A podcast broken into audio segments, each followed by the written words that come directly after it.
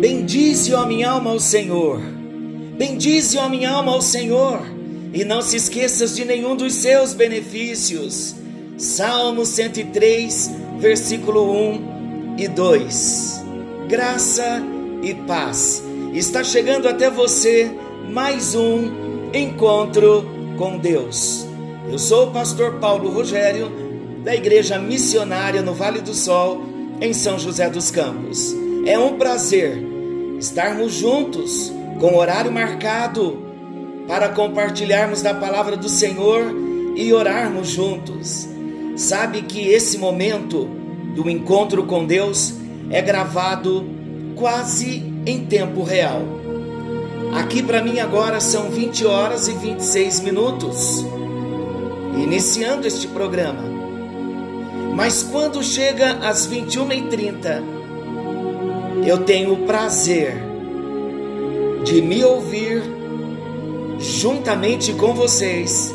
E na hora da oração nós orarmos juntos, porque é um momento de um encontro, é um encontro com Deus. Nesta semana, é uma semana muito conhecida de todos, chamada Semana Santa, e nós estamos aí perto do domingo o domingo de Páscoa, e eu quero falar nesta noite sobre vida, quero falar sobre ressurreição, quero falar de alegria no lar, alegria na família, tempos de paz, porque quando Jesus chega, ele reverte toda e qualquer situação. Difícil, de enfermidade financeira, seja ela qual for, até mesmo a morte. O texto que eu quero compartilhar hoje está no Evangelho de João, no capítulo 11.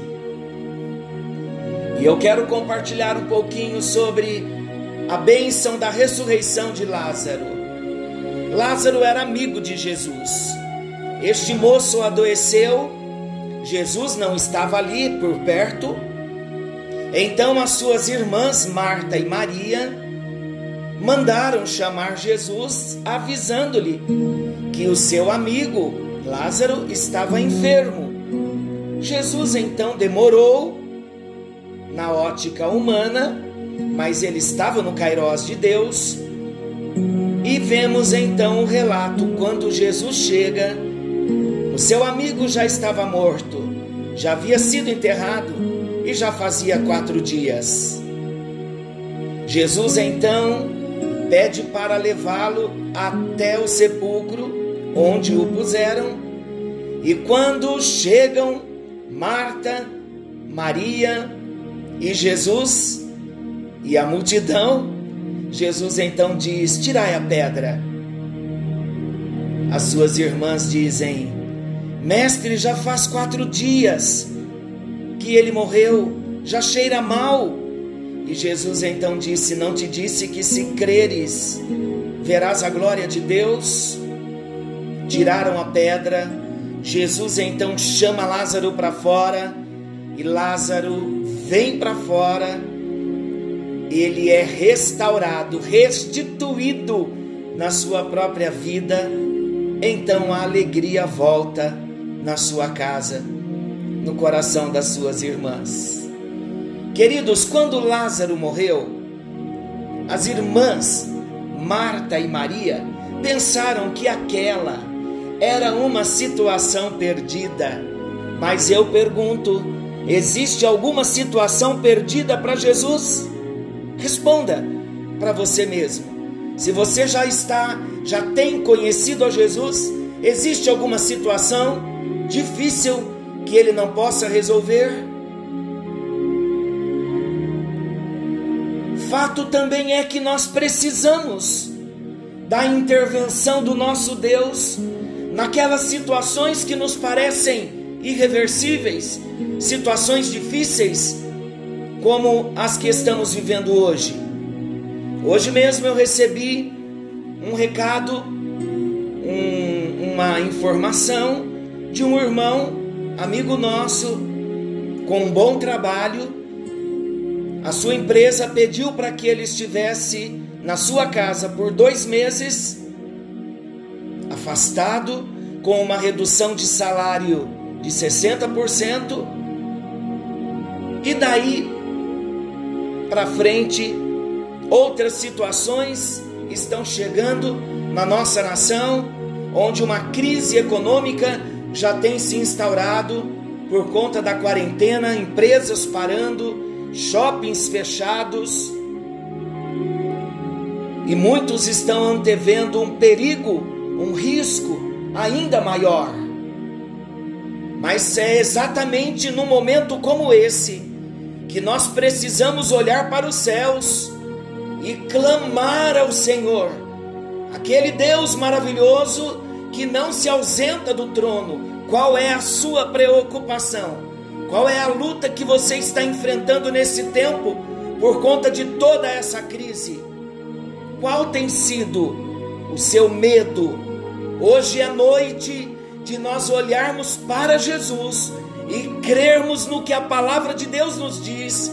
Quando Jesus disse: Eu sou a ressurreição e a vida. Aquele que crê em mim, ainda que esteja morto, viverá. Então, esta é uma palavra de esperança para aquele que está morto e para uma situação econômica, social, financeira. Será que não existe uma solução da parte do nosso Deus? Claro que existe. E precisamos crer nesse tempo, queridos, que Deus sempre tem o seu tempo e a sua maneira de agir. Ele não chegou na hora que Marta e Maria queriam. Para Marta e Maria, tudo já estava perdido, porque o, o irmão já estava morto. E quando Jesus chega, elas debruçam-lhe, nos debruçam-lhe nos pés de Jesus.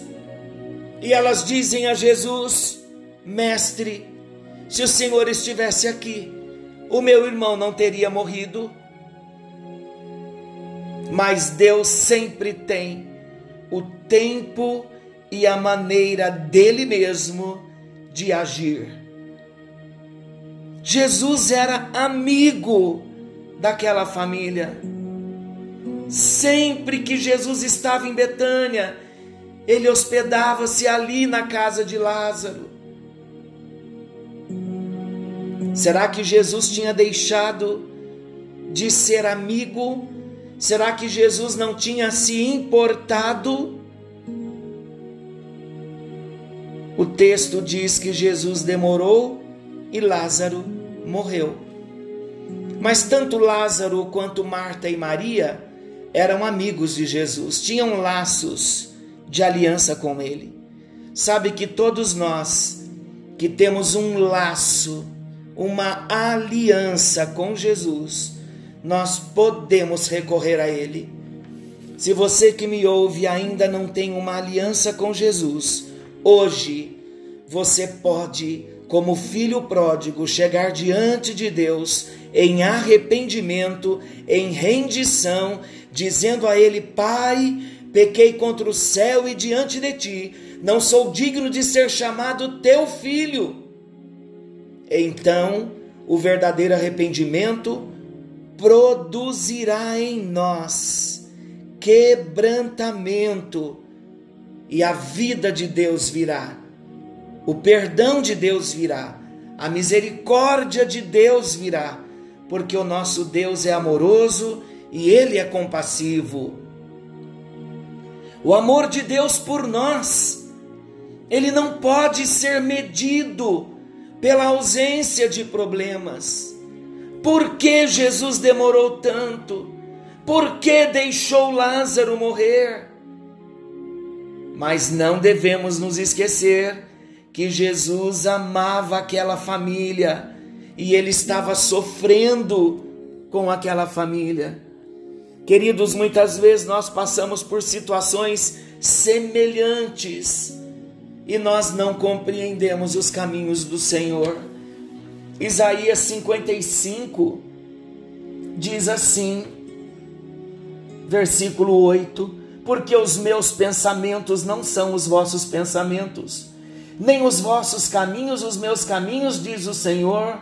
Porque assim como os céus são mais altos do que a terra, assim são os meus caminhos mais altos do que os vossos caminhos, e os meus pensamentos mais altos do que os vossos pensamentos.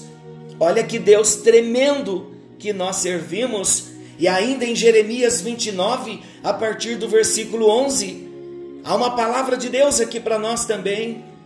Porque eu, eu bem sei que pensamentos tenho a vosso respeito, diz o Senhor. E os meus pensamentos são pensamentos de paz e não de mal, para cumprir na vida de vocês tudo aquilo que está no propósito. O amor de Deus é grande, ele nos permite muitas vezes passarmos pelas situações difíceis, mas tenha certeza, ele não vai nos desamparar. Vamos lembrar também que nesses momentos difíceis, a fé é a grande chave que vai abrir a porta do sobrenatural em nossas vidas. Qual é a chave? Se creres, verás a glória de Deus. Sabe que eu aprendi algo com Deus e quero compartilhar com você. Nós não temos que entender o que Deus está fazendo e também não temos que concordar, nós temos que crer. Se queremos ver a mão do Senhor agindo, se queremos ver a restituição daquilo que nós perdemos, precisamos exercitar a fé e crer no amor e no poder do nosso Deus. Diante dessas crises que nós estamos enfrentando também, Precisamos remover todos os empecilhos para que os milagres venham acontecer. Queridos, estou falando da pedra que Jesus mandou os homens tirar. Existem coisas que Deus não vai fazer por nós e que são empecilhos para que Deus venha agir. Não que exista algo que impeça Deus de agir, mas para nosso crescimento, para uma visão aberta, para que tenhamos o entendimento de que Deus está agindo, precisamos remover todos os impedimentos. Jesus mandou que tirassem a pedra que fechasse aquela sepultura, que fechava a sepultura. Que pedra está te impedindo de ver o milagre chegando na sua vida? Há sempre uma responsabilidade que cabe a nós. Temos que tirar as pedras que nos impedem de experimentar os milagres em nossas vidas. Agora pense você e Deus, que pedra ou pedras estão nos impedindo de vermos os milagres? Deus está trabalhando Deus está cuidando de nós. Quando a pedra foi removida, Jesus disse: Lázaro, vem para fora. E aquele homem, morto há quatro dias, agora a vida volta a ele. E pelo poder de Deus, ele estava todo enfaixado, mumificado, como ele conseguiria vir andando até a porta da sepultura? Por ele mesmo ele não viria, mas ele veio pelo poder da palavra, quando diz: haja, o vem para fora, tem a mesma força de autoridade quando Deus disse: haja luz e houve luz. Porque Jesus é Deus que estava com Deus antes da criação de todas as coisas, antes da fundação do mundo. Agora, vamos pensar o que era a morte de um amigo para o Deus homem que estava andando na terra. Não era nada. O que são os nossos problemas para o homem que está na glória? Isso! Jesus Cristo veio como homem, ele venceu as nossas dores como homem, sofreu as nossas preocupações, as tensões como homem, todas as pressões do Getsemane até o Calvário como homem, para que nós entendamos que hoje o Deus que nos responde às orações é Jesus Cristo, homem. Se este homem na terra realizou milagres, este mesmo homem glorificado, ele está nos céus, à direita de Deus, e ele continua realizando milagres, porque a terra, os homens, o universo está nas mãos desse Jesus que é Deus Criador. Hoje ele chega para mim e para você na porta da sepultura. Sabe o que eu quero usar como sepultura para nós hoje? Sepultura é lugar de morte. Sabe que muitas vezes o nosso coração, o nosso pensamento, o nosso sentimento, ele é tomado por tantos sentimentos de derrota, de morte. Pensamos que não vamos ver solução para os problemas. Mas eu quero profetizar sobre a sua vida que na noite de hoje Jesus Cristo está removendo a pedra, todo o empecilho, todo o empecilho, o Espírito Santo já está trabalhando em seu favor, abrindo seu coração e dizendo para você que do meio do pensamento de um coração pesado, temeroso, ele te chama para fora de todo esse lugar de morte.